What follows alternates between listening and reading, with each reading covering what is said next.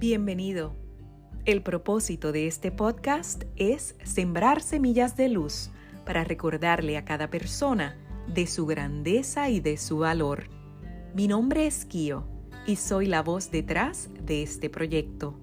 Mi pasión es el servicio, poder dar a los demás aliento, compañía, motivación, inspiración y sobre todo luz. Mi filosofía de vida y mis servicios se enfocan en el amor y la compasión para llevar a las personas de regreso a su verdadera esencia, al amor. Si quieres conectar conmigo, me encuentras en Instagram como arroba kio-colón. Te invito a que me sigas y visites mi biografía para conocer más acerca de mis proyectos. También puedes leer más acerca de mí en la caja de descripción donde te dejo los enlaces de mis redes sociales y del libro discutido en el podcast por episodio por si quieres explorar más el tema. Te agradezco que estés aquí y por escucharme. Y sin más preámbulo, comenzamos. Saludos y bienvenido nuevamente a De Regreso a la Fuente, tu podcast de reflexión y autoconocimiento a través de cuentos, historias, fábulas y más. Hoy en día vivimos en una constante búsqueda, como si algo nos faltara, como si estuviéramos perdidos. O hemos decidido quedarnos estancados en un pasado que ya no podemos cambiar, o quizá mirando hacia un futuro que aún no ha llegado. Y parece ser que no estamos anclados al momento presente.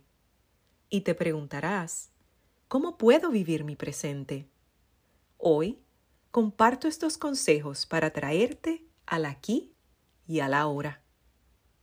No existe ni el pasado ni el futuro, solo el presente. Empieza abriendo los ojos para vivir el presente.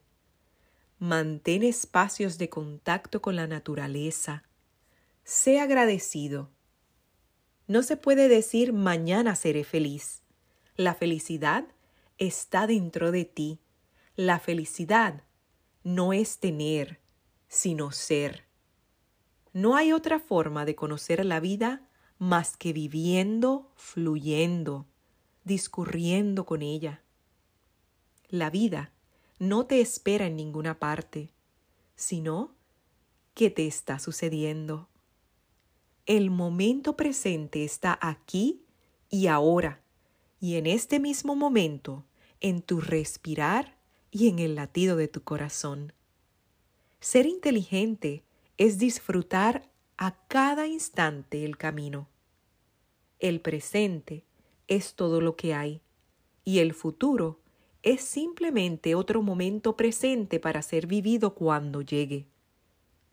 Sea lo que sea, que nos brinde este momento presente. Todo es un regalo. Acéptalo como si lo hubieras elegido. Practica la presencia. Ahora abraza el lugar donde ocurre la vida.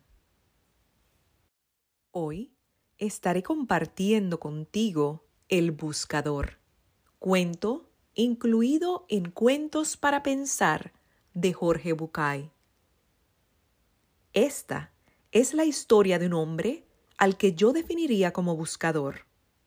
Un buscador es alguien que busca, no necesariamente es alguien que encuentra. Tampoco es alguien que sabe lo que está buscando. Es simplemente para quien su vida es una búsqueda. Un día, un buscador sintió que debía ir hacia la ciudad de Camir. Él había aprendido a hacer caso riguroso a esas sensaciones que venían del lugar desconocido de sí mismo.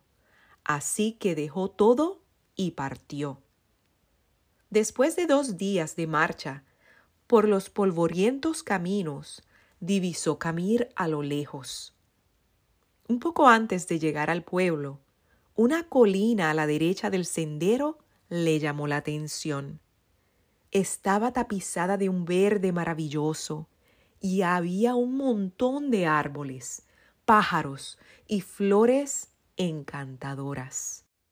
La rodeaba por completo una especie de valla pequeña de madera lustrada. Una portezuela de bronce lo invitaba a entrar.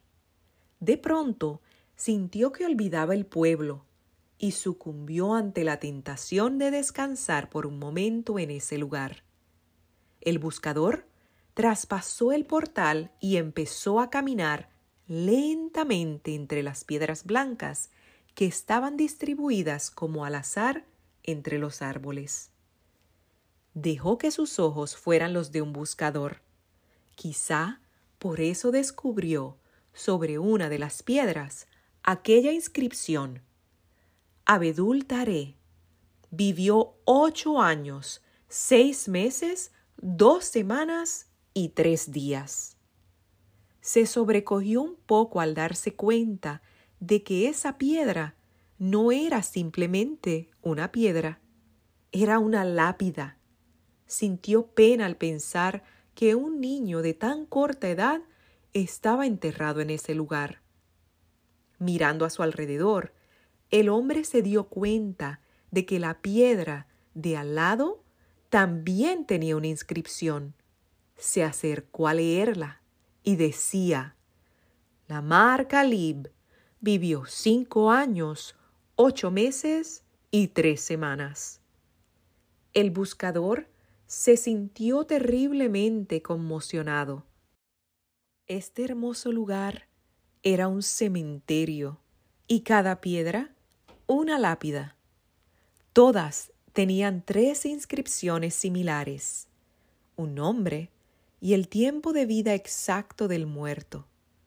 Pero lo que contactó con el espanto fue comprobar que el que más tiempo había vivido apenas sobrepasaba once años. Embargado por un dolor terrible, se sentó y se puso a llorar. El cuidador del cementerio pasaba por ahí y se acercó. Lo miró llorar por un rato en silencio y luego le preguntó si lloraba por algún familiar. No, ningún familiar, dijo el buscador. ¿Qué pasa con este pueblo? ¿Qué cosa tan terrible hay en esta ciudad? ¿Por qué tantos niños muertos enterrados en este lugar? ¿Cuál es la horrible maldición que pesa sobre esta gente que lo ha obligado a construir un cementerio de chicos? El anciano sonrió y dijo, ¿Puede usted serenarse? No hay tal maldición. Lo que pasa es que aquí tenemos una vieja costumbre. Le contaré. Cuando un joven cumple 15 años, sus padres le regalan una libreta, como esta que tengo aquí, colgando del cuello. Y es tradición entre nosotros que, a partir de allí, cada vez que uno disfruta intensamente de algo, abre la libreta y anota en ella, a la izquierda, que fue lo disfrutado, y a la derecha, cuánto tiempo duró ese gozo. Conoció a su novia y se enamoró de ella. ¿Cuánto tiempo duró esa pasión enorme y el placer de conocerla? ¿Una semana? ¿Dos? tres semanas y media y después la emoción del primer beso. ¿Cuánto duró? ¿El minuto y medio del beso? ¿Dos días? ¿Una semana? ¿Y el embarazo o el nacimiento del primer hijo? ¿Y el casamiento de los amigos? ¿Y el viaje más deseado? ¿Y el encuentro con un hermano que vuelve de un país lejano? ¿Cuánto duró el disfrutar de estas situaciones? ¿Horas? ¿Días? Así, vamos anotando en la libreta cada momento. Cuando alguien se muere, es nuestra costumbre abrir su libreta y sumar el tiempo de lo disfrutado para escribirlo sobre su tumba. Porque ese es, para nosotros, el único y verdadero tiempo vivido. Solemos pasar gran parte de nuestra vida buscando eso que se llama felicidad, y cuando la encontramos, no somos conscientes de que la estábamos ya viviendo hasta que la perdemos. Esta historia nos invita a pensar sobre distintas situaciones que nos ocurren en la vida para que tomemos conciencia sobre ellas y podamos alcanzar aquello que deseamos y que todos buscamos, la felicidad.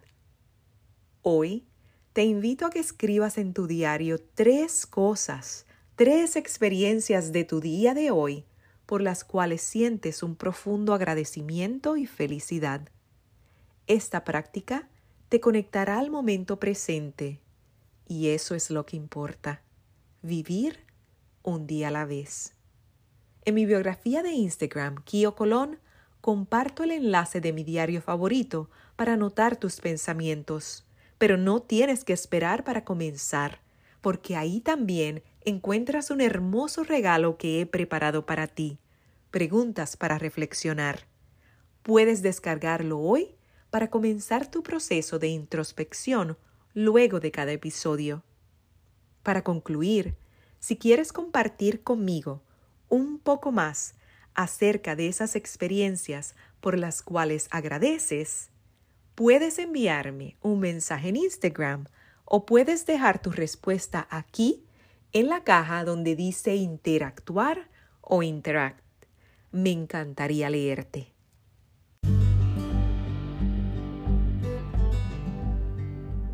Te invito a reflexionar.